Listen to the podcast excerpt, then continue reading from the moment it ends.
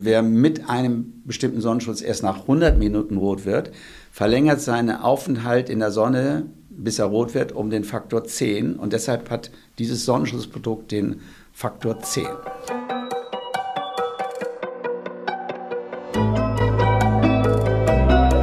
Forever Young, der Gesundheitspodcast vom Lanzerhof. Von und mit Nils Behrens. Und immer wieder geht die Sonne auf. Und damit steigt auch die Stimmung. Ich lebe in Hamburg, der Stadt, die eigentlich bekannt ist für sehr viele Regentage, aber sie hat die meisten zugelassenen Cabriolets. Denn wenn die Sonne mal scheint, dann zelebrieren wir das hier auch. Doch aus dermatologischer Sicht ist diese Sonne nicht ganz unbedenklich. Aber dafür gibt es auch Lösungen und das weiß mein heutiger Gast. Professor Dr. Volker Steinkraus ist einer der renommiertesten Fachärzte für Dermatologie und Allergologie. Er führt das größte private Institut für Dermatologie in Europa. Außerdem ist er der Gründer seiner eigenen Kosmetiklinie TED Code 4, die im November 2021 vorgestellt wurde. Darüber hinaus ist er ein Mensch, der am liebsten seine Zeit in der freien Natur verbringt, zumindest wenn er frei hat. Und darum verrät er uns auch heute, wie wir unsere Haut hier am besten vor der Sonne schützen. Herzlich willkommen, Professor Dr. Volker Steinkraus. Vielen Dank, lieber Nils. Lieber Volker, wir reden heute über die Sonne. Und ähm, die Frage, die erste Frage mag vielleicht ein bisschen naiv klingen, aber warum müssen wir uns vor der Sonne eigentlich schützen? Das ist eine sehr gute Frage und ähm, trifft den Kern. Die Strahlen der Sonne, die elektromagnetische Strahlung der Sonne, die haben ein sehr breites Spektrum. Von kleinwelligen, sehr energetischen Strahlen bis hin zu langwelligen, ähm, weniger energetischen Strahlen. Und äh, innerhalb dieses breiten Spektrums gibt es UV-Strahlen, das sind die ersten Strahlen, die ähm, ähm, die Erdoberfläche erreichen, ähm, die nicht absorbiert werden oben in der Atmosphäre. Äh, und äh, da gibt es die UVC-Strahlen, die kommen nicht durch, aber die UVA und die UVB-Strahlen, die sind noch relativ kurzwellig und haben eine relativ hohe Energie. Und diese Energie trifft auf unseren Organismus und das erste Organ, auf die diese Strahlen treffen, ist eben die Haut, weil die Haut unsere Hülle ist. Und da diese Strahlen äh, einen negativen Effekt haben auf unsere DNA und dort zu Mutationen führen können, in Abhängigkeit von der Intensität, mit der sie auf uns treffen, ist es wichtig, dass man sich vor zu vielen dieser Strahlen schützt. Also eine gewisse Strahlenmenge können wir tolerieren, aber zu viele Strahlen, insbesondere von dem kurzwelligen UVB-Bereich, haben eine hohe Energie und können Mutationen verursachen und diese Mutationen können zu Hautkrebs führen. Und das ist der wichtigste Grund, weshalb wir uns vor UV-Strahlen schützen müssen. Also Einwirkung auf die DNA ist ja etwas, also spätestens jetzt seit der ganzen äh, Diskussion um, um Impfung und mRNA und allen sind ja alle jetzt sehr, sehr sensibel, was ihre DNA und Veränderungen in der DNA betrifft. Ähm, das heißt also tatsächlich, da bleibt oder da wird etwas geändert, was dann im Zweifelsfall auch irre, ich wollte sagen unveränderlich, äh, das ein Fremdwort dafür sein ja. kann, also irreversibel sein äh, kann. Ja, also ist es ja ähm, ein zentrales Anliegen eines gesunden Organismus, sich gesund zu erhalten. Und äh, für, zur Gesundheit gehört eben eine unveränderte DNA, die von Zelle zu Zelle, von Generation zu Generation auch unverändert und ohne Schaden weitergegeben werden kann. Und wenn es zu Mutationen kommt, das heißt zu Veränderungen in dieser DNA, dann werden Schäden weitergegeben und diese Schäden begünstigen äh, die Entwicklung von äh, Entartungen, das heißt von Hautkrebs in diesem Falle. Und deshalb ist es wichtig, dass man sich vor zu großen Einwirkungen vor, äh, dieser Strahlen schützt. Und das ist natürlich äh, äh, abhängig von dem Schutzbedarf. Ein dunkler Hauttyp, der braucht sich nicht so stark schützen wie ein heller Hauttyp, weil er eben einen hohen Eigenschutz hat durch seine dunkle Hautfarbe. Aber helle äh, Hauttypen mit blauen Augen und blonden oder rot-blonden Haaren, die haben einen relativ geringen Eigenschutz. Und da können die UV-Strahlen, insbesondere die UVB-Strahlen, aber auch die längerwelligen und tiefer in die Haut eindringenden UVA-Strahlen, eben deutliche Schäden verursachen, die dann äh, nicht nur zur beschleunigten Hautalterung und zur Verfärbung der Haut führen, sondern auch zu Hautkrebs in all seinen Stufen, zum schwarzen und zum weißen Hautkrebs oder zu diesen ganzen Keratosen, diesen Verhornungsstörungen, die viele Menschen haben durch UV-Licht. Und das ist der Grund, dass wir uns eben in Abhängigkeit von der Intensität der Strahlung entsprechend schützen müssen. Das höre ich als äh, blonder, blauäugiger Mensch sehr, sehr ungern und äh, möchte aber trotzdem noch mal ganz kurz zu dem Strahlen zurückkommen. Das heißt, ähm, du hast hier gesagt, es gibt die UVA und die UVB-Strahlen. So, man sieht das ja manchmal, wenn man auf so Sonnencremes draufschaut, ähm, dann steht da ja immer irgendwas so von wegen effektiv gegen UVA oder UVB oder keine Ahnung, irgendwie was. Aber ist das ein, also muss man sie unterscheiden? Also ist, äh, gibt es einen für die Schäden, die sie verursachen, relevante Unterscheidung oder sind beide schlimm? Nein, man muss sie unterscheiden, weil die UVB-Strahlen sind kurzwellig und haben eine relativ hohe Energie und diese UVB-Strahlen, die dringen nur in die Oberhaut ein. Die Oberhaut, das sind die obersten 0,1 Millimeter unserer Haut. Und dort äh, sind die Zellen der Oberhaut, äh, die, äh, dort ist also die Epidermiszellen äh, sind dort äh, lokalisiert. Und diese ähm, Zellen, die äh, werden von UVB-Strahlen geschädigt und die UVB-Strahlen dringen nur in die Oberhaut ein. Die UVA-Strahlen sind langer, lang, langwelliger und dringen viel weiter in die Haut ein, nämlich in das Bindegewebe, in die Lederhaut machen dort auch zelluläre Schäden, aber insbesondere eben auch Schäden am Bindegewebe, sodass wir schon richtigerweise unterscheiden zwischen UVB, kurzwellig, hochenergetisch, nur die Oberhaut äh, betreffend und Hautkrebs verursachend, Sonnenbrand verursachend und die UVA-Strahlen, die längerwelligen Strahlen, die keinen Sonnenbrand machen, die die Epidermis nicht schädigen, aber die Strukturen der Dermis schädigen und auch die äh, Pigmentzellen in der Oberhaut äh, attackieren können. Also man kann äh, sagen, dass die UVB-Strahlen äh, eigentlich den direkten Hautschaden machen, während die UVA-Strahlen den chronischen Hautschaden machen, Hautalterung, aber auch Hautkrebs. Beide Strahlenarten können Hautkrebs machen. Vom UVA wissen wir das erst seit ein paar Jahren, vom UVB wissen wir es schon seit Jahrzehnten. Und äh, beide Strahlen schädigen die Haut, beide Strahlenarten, aber auf unterschiedliche Art und Weise. UVB, der schnell einsetzende Schaden, akut als Sonnenbrand sichtbar, chronisch als Hautkrebs sichtbar.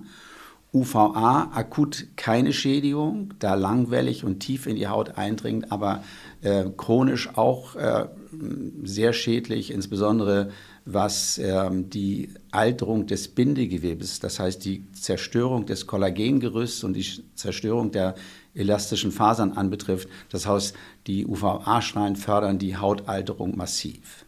Das ist wirklich sehr interessant weil du sagst, das ist noch gar nicht so lange bekannt. Ich hatte tatsächlich noch in den 80ern hatten wir zu Hause so einen Oberkörperbräuner von Philips und da stand explizit drauf äh, UVA-Strahler, so weil es hieß damals noch so, ja nee, das Schlimme ist nur das UVB und deswegen ist das jetzt eben halt dieser äh, Bräuner eben halt ein UVA-Strahler, weil der macht dann nur braun, braun, aber keine Schäden. So, das wäre sozusagen unbedenklich. So, das war damals noch so die Kommunikation in den 80ern. Also von ja, daher. Dadurch sind ja auch die Sonnenbänke so ein bisschen in Verruf geraten. Früher hat man gedacht, die Sonnenbänke machen gar keinen Sonnenbrand, also sind die auch nicht schädlich, weil die Sonnenbänke, die ähm, sozusagen äh, äh, ver verursachen oder, oder bewirken ja eine UVA-Strahlung, schütten eine UVA-Strahlung aus.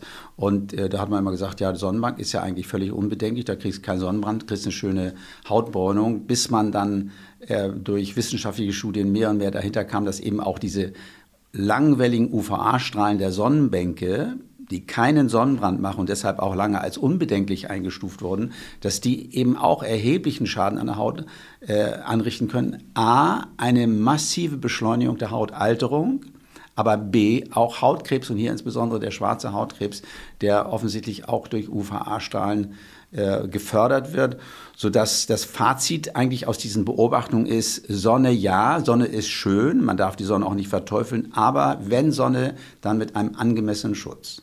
Wie kann man sich denn gut vor der Sonne schützen? Ja, es gibt sehr viele unterschiedliche Möglichkeiten, vor der, äh, sich vor der Sonne zu schützen. Man kann natürlich äh, die Sonne A meiden, das heißt, man geht gar nicht in die Sonne. Das gibt es ja auch viele Menschen, die die Sonne total meiden. Ähm, äh, Machen wir übrigens lustigerweise immer im Urlaub. Also ich bin immer jemand, der immer im Schatten liegt und immer überrascht ist, dass ich trotzdem so braun werde. Aber ja, ja Punkt 1. Äh, check durch die Streustrahlung. Selbst wenn man äh, nicht in der Sonne ist, wird man ja braun durch Streustrahlung. 40 Prozent äh, der UV-Strahlen kriegt man auch unter dem Sonnenschirm ab. Aber es gibt tatsächlich viele Menschen, die, die sagen, ich gehe gar nicht in die Sonne. Ist auch okay, die kriegen immer noch genug UV-Licht ab. Ähm, also eine Möglichkeit, nicht in die Sonne zu gehen. Die zweite und vielleicht wichtigste Möglichkeit ist der textile Sonnenschutz, also Hut mit breiter Krempe, Kleidung, äh, UV-undurchlässige Kleidung ist wichtig. Es gibt natürlich auch Kleidung, die äh, vorgibt zu schützen, aber das gar nicht tut, weil die UV-Strahlen letztlich doch durchgehen. Das steht auf meiner Golfkleidung lustigerweise immer drauf, dass die eben halt einen besonders hohen Sonnenschutz ja, hat. Ist eben so in Australien, wo eben hellhäutige Menschen leben, die sehr viel äh, UV-Licht ausgesetzt und hoher, hoher Sonneneinwirkung ausgesetzt sind. Da kam das ja eigentlich her mit, den, mit dieser UV-Schutzkleidung. Und es ist ein sehr, sehr gutes Konzept, kann man auch nur befürworten. Mhm. Und als dritte, vielleicht für uns relevanteste Form des Sonnenschutzes ist dann ähm, die, äh, das Auftragen von Sonnenschutzcremes mit entsprechenden Filtern, entweder chemischen Filtern oder physikalischen Filtern. Die unterscheiden sich überwiegend dadurch, dass die chemischen Filter äh, die Energie der Sonne aufnehmen und in Wärme umwandeln und dass die physikalischen Filter die äh, Energie der Sonne reflektieren. Also physikalisch ist gleichbedeutend mit mineralisch. Und diese beiden großen Gruppen unterscheiden wir, die chemischen Filtersysteme und die physikalisch-mineralischen Filtersysteme. Hm. Den physikalischen kenne ich immer sehr gut, wenn man das mal hat. Also ich habe ja so einen leichten Drei-Tage-Bad, äh, da bleibt immer sehr viel Weiß drin hängen. Von daher äh, erkennt ja. man sehr schnell, ob es ein physikalischer oder ein chemischer ist. Wovon sollte denn die Höhe des gewählten UV-Schutzfilters abhängig sein? Also die äh, Höhe des gewählten UV-Schutzes, die muss abhängig sein, a, vom Hauttyp. Mhm. Ein heller Hauttyp äh, muss. Da hast du mich schon in die Risikokategorie andere, andere eingeordnet. Faktoren äh, aussuchen als ein, äh, ein dunkler Hauttyp. Ähm, dann ähm, von der Länge des geplanten Aufenthalts in der Sonne, das ist ja auch ganz wichtig, bin ich jetzt nur fünf Minuten draußen oder bin ich jetzt eine Stunde oder länger draußen? Ähm, von der geografischen Region, wie dicht bin ich am Äquator, von äh, der Tageszeit, ist es morgens früh oder ist es eher die Mittagssonne, ähm, von ähm, der Höhe über dem Meeresspiegel, mhm. ist auch ein wichtiger das Punkt, der bedacht Skifahren. werden muss, kennt man vom Skifahren. Und ähm, auch ähm, äh, von ähm, dem Gewöhnungszustand der Haut an die Sonne. Und das wird leider immer unterbewertet. Es ist wahnsinnig wichtig. Also der Killer für die Haut ist eigentlich viel Sonne auf unvorbereitete Haut. Ja, wenn die Sonne schon äh, oder wenn die Haut schon über viele Wochen, Monate äh, ein bisschen an die Sonne gewöhnt wurde und sie auch die Gelegenheit hatte, einen Eigenschutz aufzubauen. Das kann die Haut nämlich sehr gut. Die Haut hat ja eine Hornhaut an der Oberfläche und diese Hornhaut ähm, die haben wir übrigens überall, nicht nur an Händen und Füßen. Wenn wir über Hornhaut sprechen, dann es sind nur die Hände und die Füße, aber wir haben auch am Oberlid an dünner Haut überall eine kleine dünne Hornhaut. Und diese Hornhaut kann sich durch äh, UVB-Strahlen verdicken. Das ist die sogenannte Lichtschwiele. Und das ist ein, äh, ein guter Eigenschutz und außerdem wirft äh, die Haut ja ihr eigenes Pigmentsystem an. Das heißt, durch UV-Strahleinwirkung auf unsere Haut werden die Pigmentzellen, die Melanozyten, aktiviert, mehr Pigment zu machen. Und dieses Pigment verlässt dann die Melanozyten, wird an die Deckzellen der Oberhaut verteilt.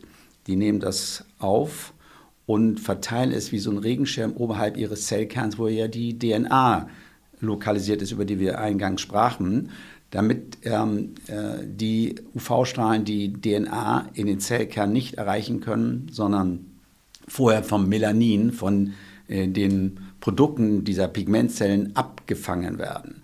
Also wie gesagt, das ist äh, ein, ein, ein wichtiger Mechanismus, dieser Gewöhnungszustand ähm, der Haut an die Sonne, der ganz, ganz wichtig ist und ähm, der eigentlich immer so ein bisschen unterbewertet wird. Ja? Denn wenn ich noch nicht an der Sonne war und jetzt, ähm, und das ist immer das typische ähm, Beispiel dafür ist, Leute haben eine Woche Urlaub, fahren dann eine Woche in die Sonne, wollen gerne gebräunt und äh, sozusagen äh, mit einer vitalisierten Haut zurückkommen. Bräune wird ja immer noch mit Gesundheit und Vitalisierung äh, sozusagen gleichgesetzt.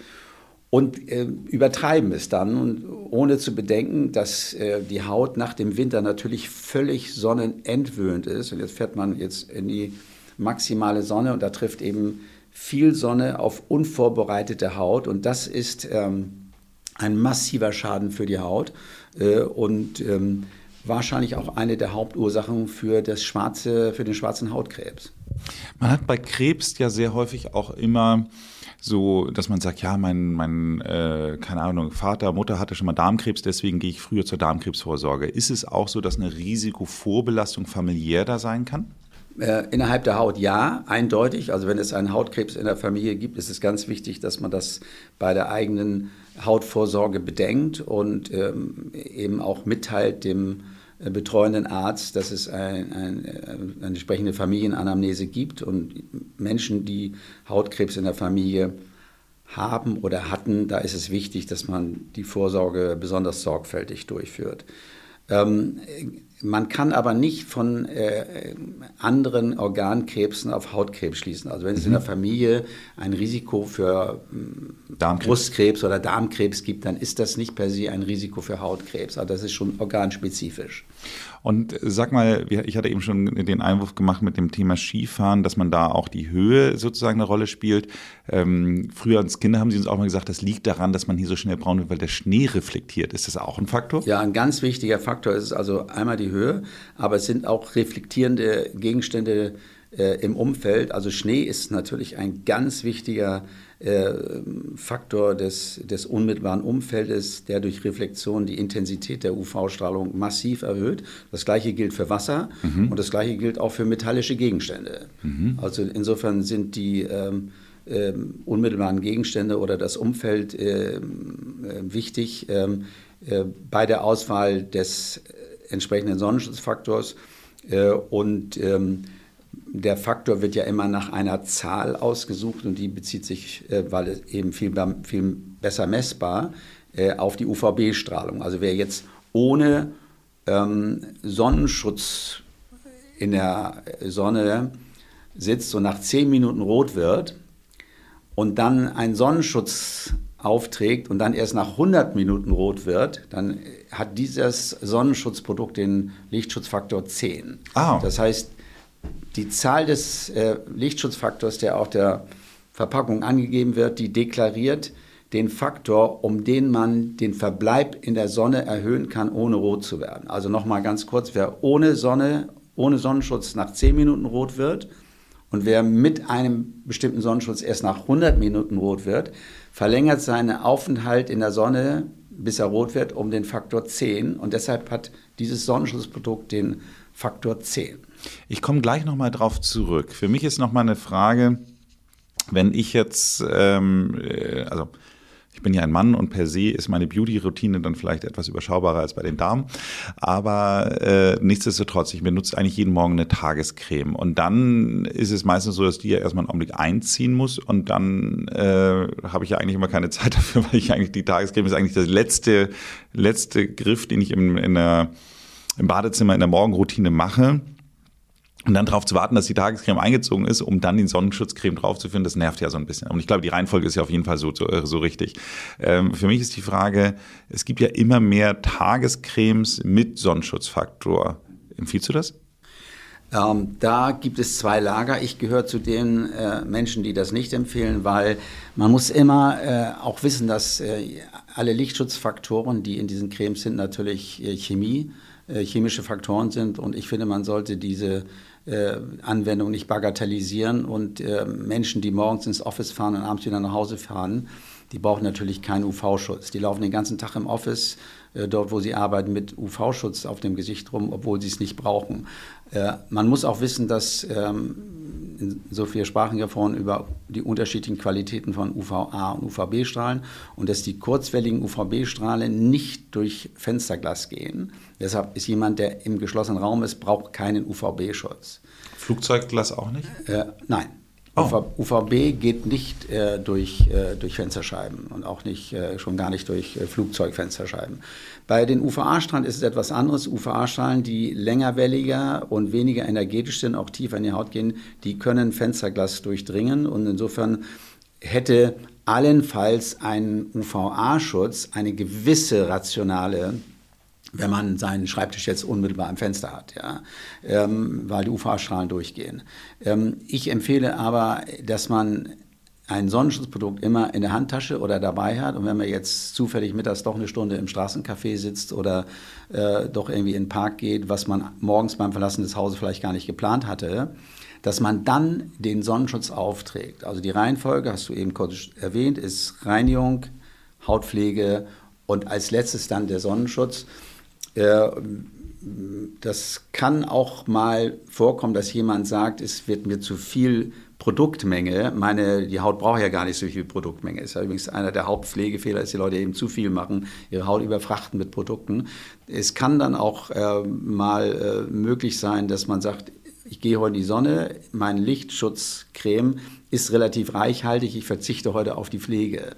Also das muss jeder für sich entscheiden, ob er den Sonnenschutz on top auf die morgendliche Hautpflege aufträgt oder ob er sagt, ich lasse heute meine morgendliche Hautpflege weg, weil ja der Sonnenschutz kommt. Aber jedenfalls die Reihenfolge ist Sonnenschutz als letztes.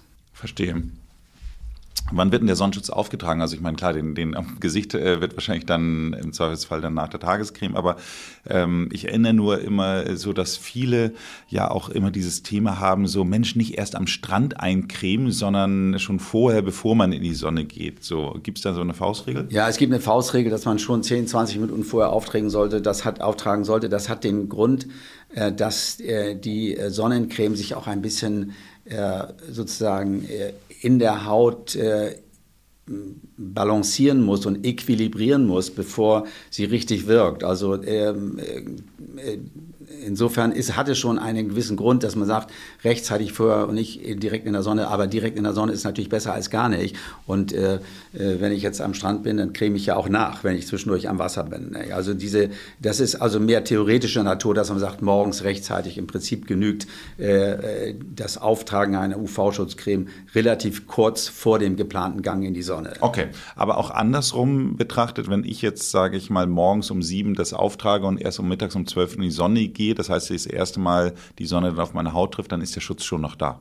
Der Schutz ist schon noch da, es sei denn, man hat eben ähm, geschwitzt oder Sport gemacht oder äh, also ist, ist, äh, ich empfehle auf jeden Fall, dass man, wenn jetzt viele Stunden wie morgens um sieben und mittags, das liegt ja relativ, äh, das ist äh, viel Fünf Zeit dazwischen, da will ich in jedem Falle, dass man dann nochmal, bevor man dann wirklich am Strand ankommt, nochmal nachcremt. Das Nachcremen ist auch wichtig und wichtig ist auch zu wissen, dass man durch Nachcremen natürlich nicht den Faktor erhöht. Also wer zweimal Lichtschutzfaktor 20 cremt, der hat natürlich nicht äh, dann einen Schutz von 40. Nicht? Das bleibt dann bei Lichtschutzfaktor 20. Das ist auch das heißt ein Irrglaube also, von vielen. Das heißt also, um an deinem Beispiel zu bleiben, äh, wenn ich nach 10 Minuten rot werde, so, und ich nehme jetzt Lichtschutzfaktor 50, dann ist egal, wie oft ich sie nachcreme, aufführe, grundsätzlich bleibt es dabei, ich kann nur 50 mal so lange in der Sonne bleiben. Du kann, also es ist ein sehr theoretischer Faktor. Man darf diesen Lichtschutzfaktor, der auf der Verpackung deklariert ist, den darf man auch nicht überbewerten. Also man geht davon aus, dass äh, ab 30 man relativ geblockt ist. Die weiteren, äh, der weitere Schutz zwischen 30, 40, 50 und 100 ist marginal. Äh, und ich sage mir, es ist viel besser, einen 20er gut aufzutragen, als einen 30er oder 50er schlecht aufzutragen. Gut auftragen heißt, dafür gibt es eine Formel, 2 Milligramm pro Quadratzentimeter Hautoberfläche, das kann sich natürlich kein Mensch merken. Deshalb ist die Formel 40 Gramm pro Körper. Bei einem 70 Kilogramm schweren Menschen gehen wir davon aus, dass man 40 Gramm für einen Ganzkörperschutz braucht. Und wenn also so eine Tube, sagen wir mal, 200 Milliliter enthält, dann müsste sie eigentlich nach fünfmal Ganzkörper eincremen leer sein. Verstehe. Das ist natürlich nicht der Fall. Die meisten Leute kommen dann nach dem Urlaub wieder und, haben und ist die Tube noch halb voll. Da weiß man, dass der Sonnenschutz, der ähm, sozusagen auf der Verpackung steht, am Ende gar nicht erreicht wurde. Also wenn man jetzt sich mit einem 50er schlecht eincremt, hat man vielleicht nur einen 8er oder einen 10er. Also der Schutzfaktor, der deklariert ist, wird nur erreicht, wenn ich eine bestimmte Crememenge nehme. Und das ist auch der Hauptfehler beim Eincremen, dass die Menschen zu wenig nehmen. Ich bleibe mal beim Gesicht. Äh, wenn ich jetzt mein Gesicht eincreme, da habe ich eine bestimmte Menge, die ich jetzt mit, äh, über die Jahre gelernt habe, die ich sozusagen von der Tagescreme nutze. Wenn ich genau die gleiche Menge als Sonnenschutzcreme auftrage, so eine 50er Sonnenschutzcreme, Bin ich dann richtig oder kann ja, es dann zu dünn du, sein? Nein, dann bist du richtig. Ähm, ähm, das ähm, kann man, man wiegt das ja nicht vorher ab. Das nee. ist also am Ende Selten. ist es wie so vieles im Leben gesunder Menschenverstand, dass man sich nicht so zukleistert, dass man da weiß wie eine Wand durch die Gegend läuft, dass man das Gefühl hat, die äh, komplette Gesichtshaut ist gut mit der Sonnenschutzcreme abgedeckt. Das ist, äh, das ist sozusagen, glaube ich, äh, hier das zu empfehlende Vorgehen. Okay, Gut, das Thema Lichtschutzfaktor haben wir damit, dann das Thema Nachcremen ähm, haben wir auch damit besprochen. Was mache ich denn, wenn ich dann doch zu viel Sonne bekommen habe? Ähm, das Wichtigste ist, wenn ich zu viel Sonnen, Sonne bekommen habe, raus aus der Sonne. Äh, raus aus der Sonne, in Schatten, äh, kühlen äh, und äh, eventuell auftragen von leichten Lotiones, die ähm, äh, sozusagen dieses zu viel Sonne ein bisschen abmildern äh, feuchte Umschläge bis hin zur Einnahme von Aspirin oder antientzündlichen äh, schmerzlindernde Tabletten. Also ein Sonnenbrand ist ja schon eine ganz unangenehme Sache. Äh, erstmal war das äh, enorme Schmerzen bereitet und den ganzen Menschen ja auch krank macht. Wer das, wer weiß, wenn man zu viel Sonne bekommt, das ist wirklich ein sehr, sehr unangenehmer und ernstzunehmender Zustand. Ähm, also akut raus aus der Sonne, kühlen und gegebenenfalls ähm, Aspirin oder äh, sozusagen entzündungshemmende oder schmerzlindernde Tabletten einnehmen. Äh, und dann äh, die zweite Konsequenz nach zu viel Sonne ist natürlich, dass man sich dann im Verlauf ähm, checken lassen sollte, ob dieser Sonnenbrand irgendwelche Schäden verursacht hat. Ich finde es wirklich interessant, nochmal zu diesem Thema, die Haut vergisst nichts, sagt man ja immer so. Und es ist, äh, ich hatte es dummerweise, ich war jetzt gerade in Brasilien und äh, habe da äh, leider auch wieder einen leichten Haut, äh, äh, Sonnenbrand bekommen. Und da ist es so, dass interessanterweise es einen Punkt hier oberhalb der Achsel gibt, der jedes Mal, wenn ich einen Sonnenbrand bekomme, auch die exakt gleiche Form hat. So, und äh, also entweder creme ich da an der Stelle tatsächlich immer die gleiche Form nicht so, äh, so ein, was ich fast nicht glaube, ehrlich gesagt, sondern das scheint sich wirklich jetzt schon so eine Art, ähm, wie soll ich sagen, Brandmuster irgendwie so das entwickelt haben. Gut, das ist jetzt äh, sozusagen eine sehr theoretische Überlegung, was die Ursache dafür sein könnte. Ähm, ist in der Tat so, dass es vielleicht ein vorbestehender Hautschaden ist durch äh, einen zurückliegenden Sonnenbrand, der dazu führt, dass da immer ein, ein, unterschiedliches Pigmentierungsmuster entsteht.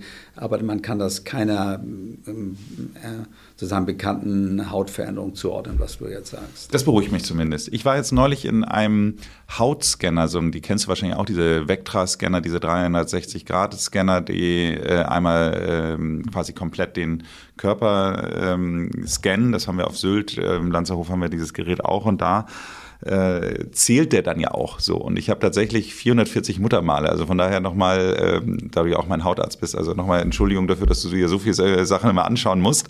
Aber ähm, ich habe nur gedacht, so, das fand ich echt ganz schön viel. Ich meine, wenn ich eine Stufe vom Dalmatiner, ist das gegebenenfalls auch ein Grund, dass ich, äh, sage ich mal, insbesondere wenn ich mir an meine Kindheit denke, haben wir sehr viel so Bräunungswettbewerbe innerhalb der Familie gemacht und auch sehr viele Sonnenbrände mitgenommen. Ähm, hätte ich vielleicht weniger von diesen Muttermalen, wenn da, sage ich mal, in dieser frühen Phase nicht so viele Sonnenbrände oder Sonnen äh, wie soll man sagen, Begegnungen dann irgendwie so gewesen wären?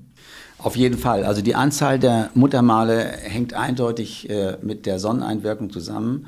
Ja, wir sehen ja in unserer Generation auch äh, viel mehr Leberflecken als in der unserer Elterngeneration. Das ist auch interessant, dieses äh, Phänomen. Äh, und äh, das hängt ganz sicher mit dem veränderten Freizeitverhalten zusammen. Also viel Sonne in der Jugend macht auch viele Muttermale. Und wichtig ist eben zu wissen, dass die Anzahl der Muttermale einer der Hauptrisikofaktoren äh, für, äh, für Hautkrebs ist. Also wer, äh, das ist einmal, haben wir ja vorhin schon gesagt, heller Hauttyp ist ein Risikofaktor. Ähm, ähm, die Familienvorgeschichte ist ein Risikofaktor. Ähm, die eigene Vorgeschichte, also wer einmal was hatte, kriegt natürlich schneller auch nochmal was Neues. Also die eigene Vorgeschichte ist ein Risikofaktor. Äh, aber die Anzahl der Muttermale ist einer der wichtigsten Risiko, Risikofaktoren. Also heller Hauttyp, blaue Augen, blond-rote Haare, plus viele Muttermale, plus vielleicht eine Vorgeschichte aus Familie oder aus der eigenen äh, sozusagen Anamnese. Das sind alles Faktoren, die es unbedingt erforderlich machen, regelmäßig Hautvorsorge zu machen. Die Hautvorsorge ist ja ähm, einfach. Im Gegensatz zu allen anderen Organen kann man die Haut ja super einfach untersuchen, weil der Effizienzgrad einer Hautvorsorgeuntersuchung ist extrem hoch.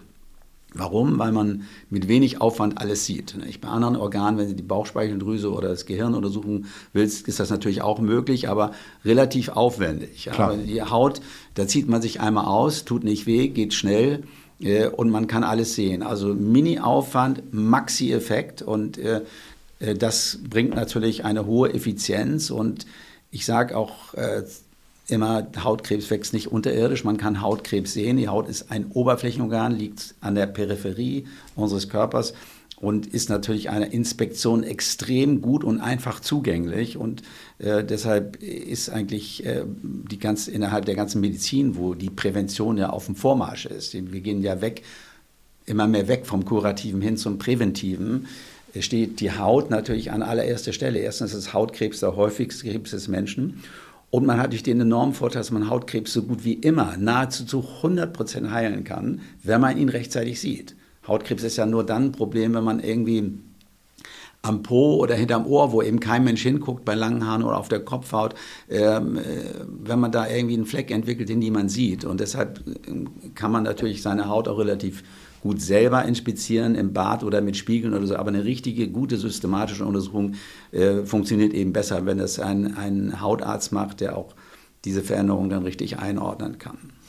Du sagst da ein Wort mit dem Thema hinter dem Ohr oder auf der Kopfhaut. Ähm, also ich habe ja, ich habe zwar noch volles Haar, aber es war nie richtig voll im Sinne von, dass ich sehr viel hatte, sondern ich habe schon immer sehr dünnes Haar. So. Und da denke ich mir dann die ganze Zeit so, Mensch, da ähm, geht ja die Sonne auch die ganze Zeit drauf. Ähm, und interessanterweise, es gibt wirklich so gut wie keinen wirklich guten, effektiven ich sage mal, das, was es an Sonnensprays für den Körper gibt, da, da, gibt es wirklich überschaubar wenige, die einem nicht die Frisur ruinieren für die Kopfhaut.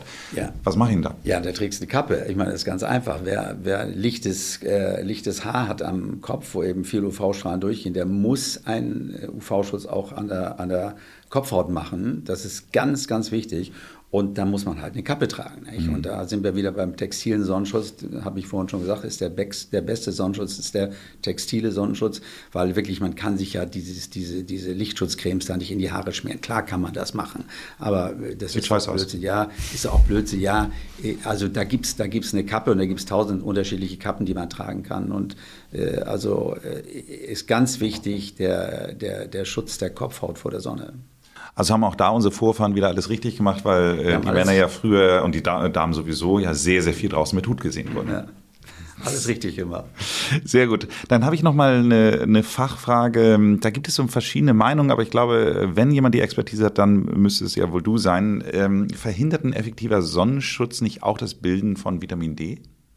Ja, das ist ein äh, wichtiger Punkt. Ähm, und äh, es ist in der Tat so, dass ein guter äh, Sonnenschutz leider die Eigenproduktion von Vitamin D über die Haut hemmt Deshalb ist es ganz wichtig, sich entweder immer mal kurz äh, ungeschützt in der Sonne aufzuhalten, mal kurz im Garten bei bewölktem Himmel. Vitamin D funktioniert ja nicht nur bei knalliger Sonne, sondern Vitamin D-Aufbau funktioniert auch gut bei bewölktem Himmel und geht auch relativ schnell. Man muss auch nicht stundenlang in der Sonne liegen, um Vitamin D zu kriegen. Also immer mal wieder Aufenthalt im Freien, äh, kurz ungeschützt. Oder wer das nicht will, wer sich immer schützen will, ist äh, bei entsprechendem Risiko vielleicht auch denkbar, dass Menschen sagen, ich gehe nicht ungeschützt ungeschützt raus, ähm, dann sollte man mal seinen Vitamin D-Spiegel messen lassen und gegebenenfalls substituieren. Und ich spreche eigentlich mit vielen gesundheitsbewussten Menschen und stelle fest, dass fast alle Menschen, die wirklich gut auf sich aufpassen, inzwischen Vitamin D substituieren mit einer Kapsel pro Woche. Also ich mache es zum, zumindest. Ich mache es auch. Obwohl ich, auch, obwohl, ich auch, obwohl, ich, obwohl ich viel draußen bin. Beim Vitamin D muss man ein bisschen aufpassen, dass man nicht zu viel davon nimmt. Deshalb ähm, ähm eine, eine Kapsel mit ähm, 20.000 Einheiten pro Woche ist das äh, Normalmaß äh, und äh, muss man also gegebenenfalls auch mit seinem Internisten dann besprechen. Habe ich, ich auch. halte also es richtig, gerade für Menschen, die wenig rausgehen, die vielleicht auch für ältere Menschen, die, äh, sagen wir mal, in, äh, in, in, in Heimen wohnen und nicht mehr so oft äh, sozusagen an die frische Luft kommen, leider, für die ist es natürlich ganz wichtig. Also wer einen effektiven UV-Schutz macht, der muss sich Gedanken darüber machen, ob er unter diesem effektiven UV-Schutz eigentlich noch genügend Vitamin D bildet. Und man kann Vitamin D ja auch mit der Nahrung aufnehmen. Also bestimmte Speisen äh, sind ja Vitamin D äh, reich. äh, oder in den USA sind sogar Nahrungsmittel zum Teil auch Vitamin D angereichert, zum Beispiel Milch. Ähm, aber es ist ein wichtiger Punkt, insbesondere weil Vitamin D heute völlig neu bewertet wird. Früher haben wir gedacht, es ist wichtig für Osteoporose, Vitamin D, Knochenstoffwechsel. Das ist sozusagen äh, seit Jahrzehnten ja ähm, durchgehend bekannt. Aber ähm, Vitamin D scheint sehr viele positive und wichtige Wirkungen für völlig andere Dinge zu haben. Für Entwicklung von bösartigen äh, Veränderungen, für Immunschutz. Also Vitamin D wird zu Recht in den letzten Jahren völlig neu bewertet. Und vor diesem Hintergrund ist es äh, natürlich besonders wichtig, dass man sich mit ähm, Vitamin D äh, dass man seine Vitamin D-Produktion nicht ins Ausschießt durch einen starken Sonnenschutz. Hm. Ja, und diese 20.000er Variante, die habe ich früher auch immer gemacht, aber da hat auch mein Internist zum Beispiel gemerkt, dass äh, das nicht reicht. Äh, und es liegt ja einfach daran, dass äh, manche resorbieren eben halt diese, diese hohe Dosis einmal die Woche nicht so gut. Deswegen habe ich jetzt eben halt so eine mehr oder minder tägliche Dosis und das funktioniert. Seitdem ist mein Spiegel gut. Ähm, aber ich möchte nochmal, Entschuldigung, nochmal auf ein anderes Thema. Ich möchte mal wieder kurz zurück zum Sonnenschutzcreme kommen, weil ähm, du hast ja die, diese Marke letztes Jahr gelauncht, das TED Code 4 und äh, da hast du ja eine, eine gewisse Range, mit der du gestartet bist. Und jetzt gibt es ja von dir auch eine Sonnencreme. Und äh, da steht unter anderem drauf, äh, ohne Octocryline. Äh, ich hoffe, ich spreche es richtig, richtig aus. Ja, Octocrylene. Octocrylene. Ja. Ähm, ehrlich gesagt, das habe ich noch nie gehört. Was ist denn das? Also Octocrylene, das äh, Octocrylene ist ein relativ gut funktionierender UVB-Filter. Und äh, Octocrylene sind eigentlich in ähm, vielen, vielen gängigen Sonnenschutzmitteln drin. Also wer sich jetzt irgendwo mal in die Apotheke oder in den Supermarkt begibt und ein beliebiges Produkt in die Hand nimmt, das umdreht und da auf die Liste der Inhaltsstoffe guckt, auf die sogenannte INCI, diese Inkis, mhm. ähm, da, äh, dort wird er finden, dass häufig äh, Octocrylene an allererster Stelle stehen, weil es ein wichtiger UVB-Filter ist, mit dem man über Jahre gearbeitet hat.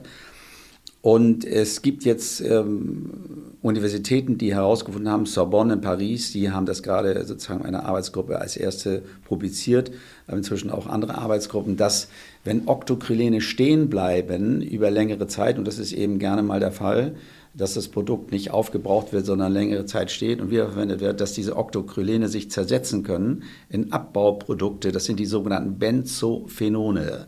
Und wenn Octocrylene sich durch stehen bleiben, äh, zersetzen können in Benzophenone, dann äh, besteht die Gefahr, dass äh, diese Benzophenone, Benzophenone, selbst krebserregend wirken. Oh. Also, ähm, so, dass man Octocrylene neu bewertet und sicherheitshalber in äh, neuen, modernen Sonnenschutzmitteln versucht, auf diese Octocrylene ganz zu verzichten, um diesem vermeintlichen Risiko, ähm, aus dem Wege zu gehen. Also das ist gerade sozusagen ongoing research, was das eigentlich wirklich macht, aber es gibt Hinweise, sodass ähm, äh, davor äh, gewarnt wird, dass man besser Produkte nimmt ohne Octocrylene. Aber ich glaube, darüber kann man noch keine abschließende Beurteilung sagen. So deshalb ist es besser, das nochmal im Konjunktiv alles zu formulieren. Könnte sein, dass. Okay. Äh, aber dass man da ein bisschen sensibilisiert. Better safe than sorry. Ja, aber es ist ja generell vielleicht noch wichtig, wenn man über Sonnenschutz spricht, dass man die Sonne auch generell nicht verteufelt. Also ich halte es für wahnsinnig wichtig. Ich glaube sogar, dass eine bestimmte Form der Sonneneinwirkung auf der Haut schützend für uns ist, auch vielleicht sogar Hautkrebs schützend. Der Killer ist ja immer viel Sonne auf unvorbereitete Haut. Aber eine äh, gut geplante und gut dosierte Sonneneinwirkung auf der Haut, selbst wenn sie dann mal äh, sozusagen äh, ungeschützt ist, äh, die halte ich für unproblematisch. Man muss ja gucken, wer ist man ein Risikopatient, muss man sich schützen, gibt es diese ganzen Faktoren, die wir vorhin schon ansprachen? Und wie lange will ich in der Sonne bleiben? Äh, und ist meine Haut sozusagen schon vorgeschädigt. Das sind alles Dinge, also wahnsinnig wichtig ist bei dem ganzen Thema Sonnenschutz, der, der, gesunde Menschenverstand. Und ich halte es für falsch, die Sonne zu verteufeln und sagen, oh, um Gottes Willen, bloß nicht in die Sonne, das macht Hautkrebs. Das ist genauso, wie man sagt, könnte auch sagen, Alkohol macht Leberkrebs. Ja, trotzdem trinken wir unseren Rotwein, obwohl natürlich auch Alkohol Leberkrebs macht. Ja, man kann das nicht so plakativ eins zu eins umsetzen. Sonne ist unheimlich schön, unheimlich wichtig, auch für unser psychisches äh, Wohlbefinden. Die Sonne kann euphorisieren. Es gibt ganze Lichttherapien. Äh, also äh, die Sonne hat sehr viele positive Wirkungen. Man darf die Sonne nicht zu sehr verteufeln. Bloß man muss gucken, wenn ich in die Sonne gehe, wie stark muss ich mich schützen. Das ist wichtig, aber nicht so es ist nicht so eine Schwarz-Weiß-Geschichte. Du hast eigentlich mir meine Abschlussfrage nochmal so äh, zum gesunden Umgang zum, äh, mit der Sonne eigentlich abgenommen oder die, die Frage beantwortet. Aber ähm, ich habe trotzdem, auch wenn das schon fast ein Abschlussplädoyer war, noch eine Frage zu deinem Produkt, weil äh, hier steht auch drauf Korallensicher. Und ich musste da direkt dran denken, ich war mal beim Schnorcheln auf den Malediven, bin ich mal an so einem Korallenriff hängen geblieben und habe da äh, mich ganz schön irgendwie am Bauch verletzt. Ähm, also was verletzt, aber abgeschürft. Ähm, das heißt, also wenn ich diese Sonnencreme benutze, Korallensicher, bin ich sicher vor den Korallen? Nein, du bist nicht sicher vor den Korallen. Ähm, äh, Coral Reef Safe, Korallenriff sicher, ähm, ist ein Begriff, der eigentlich aus Hawaii kommt. Äh, der Bundesstaat Hawaii hat äh, im Januar 21 ein Gesetz verabschiedet, dass man mit ganz bestimmten äh, ähm, Produkten in Cremes nicht mehr ins Wasser darf. Ähm, man muss wissen, äh, dass ins Meer jährlich 14.000 Tonnen Sonnenschutzmittel gelangen. Und wenn da eben 14.000 Tonnen, und wenn da eben wirklich jetzt jeden Tag am Strand äh, Tausende von Menschen sind, jeder cremt sich dann zwei, drei, viermal ein, weil er sich ja auch nachcremt, äh, dass das natürlich an diesen empfindlichen marinen Ökosystemen nicht spurlos vorbeigeht. Und da Korallenriffe natürlich ganz besonders empfindliche äh, marine Ökosysteme sind, äh, gilt es, die zu schützen. Und ähm, wenn da die ganze Chemie und diese ganzen physikalischen Faktoren da alle in hoher Konzentration ans Wasser gelangen, weil da tausende von Leuten schwimmen und schnorcheln, ist es äh, eben wahnsinnig wichtig, dass man, und das ist ja auch so ein sozusagen äh, Phänomen unserer Zeit zum Glück, dass wir uns mehr und mehr auch Gedanken machen, nicht nur, was passiert mit dem Mittel auf der Haut, schützt es mich da, sondern was passiert mit dem Mittel, nachdem es auf der Haut war. Ja, die Nachhaltigkeit ist eben wahnsinnig wichtig und insofern wenn es geht, bei einem modernen Sonnenschutzmittel sollte es nicht nur octocrylenfrei sein, sondern es sollte auch Coral Reef safe sein, äh, durch Meidung von aggressiven Inhaltsstoffen, sofern man das weiß. Und auch da ist es wieder ongoing research. Wir, äh, deshalb muss eine Rezeptur auch ab und zu mal ein bisschen überdacht und neu, äh, neu äh, sozusagen ausgerichtet werden, weil es passiert natürlich wahnsinnig viel in der Forschung äh, zu Kosmetik, zu Hautschutz und insbesondere auch zum Sonnenschutz. Du hast ja damals in, im November uns auch das Produkt vorgestellt, diesen TED Code 4, der ja aus diesen, diesen ja, vier Quadranten im Grunde genommen eigentlich dann ja auch besteht. Ist denn der Sonnenschutz von dir quasi, folgt da auch dieser, dieser TED Code 4 Formel? TED Code 4 ist ja eine, eine, einen, äh, Anwendungskonzept, eine dermatologische Formel und ähm, ähm, basiert unter anderem darauf, dass wir sagen, wir machen eine Brücke zwischen Natur und Wissenschaft, Bridging Nature and Science.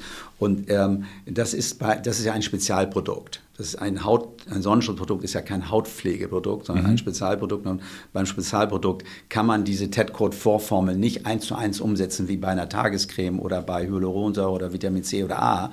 Ähm, aber wir haben dort auch ganz bestimmte äh, pflanzliche Inhaltsstoffe, Rosmarinöl äh, äh, zum Beispiel drin, Vitamin E ist da drin. Also dieses Sonnenschutzprodukt folgt natürlich auch der Philosophie von TED-Code 4. Mhm. Okay, verstanden. Du, Volker, also ich glaube, ich ähm, habe sehr viel gelernt. Ähm, ich habe, wie gesagt, normalerweise immer so, ist ja die letzte Frage, hast du noch einen Tipp für unsere HörerInnen? Aber ähm, ich, ich habe das Gefühl, wir haben über alles gesprochen oder möchtest du noch was ergänzen? Nein, äh, ich finde, das war, war ein tolles Gespräch mit dir und du hast ja auch die Gabe, immer ähm, sozusagen durch gezielte Fragen so gut in, durchs Programm zu führen, dass am Ende ähm, wirklich ähm, die wichtigsten Dinge angesprochen wurden. Und äh, äh, das haben wir, glaube ich, heute erreicht. Und äh, wer eine Frage hat, kann uns ja auch mal eine Mail schreiben. Und dann sind wir, äh, können wir gerne, äh, also nehme ich gerne dazu Stellung, weil das ist ein sehr komplexes Thema.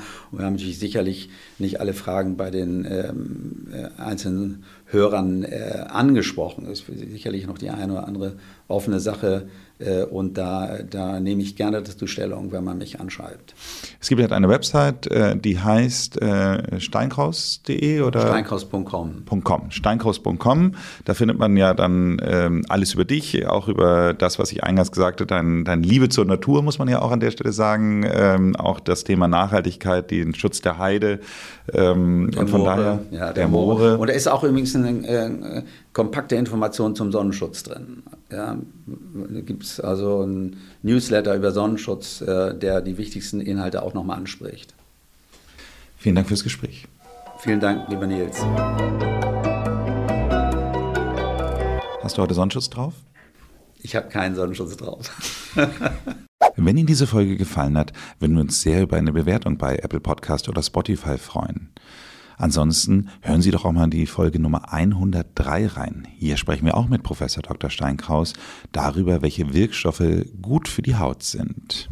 Abonnieren Sie diesen Podcast, damit Sie keine Folge verpassen. Ansonsten machen Sie es gut und bleiben Sie jung.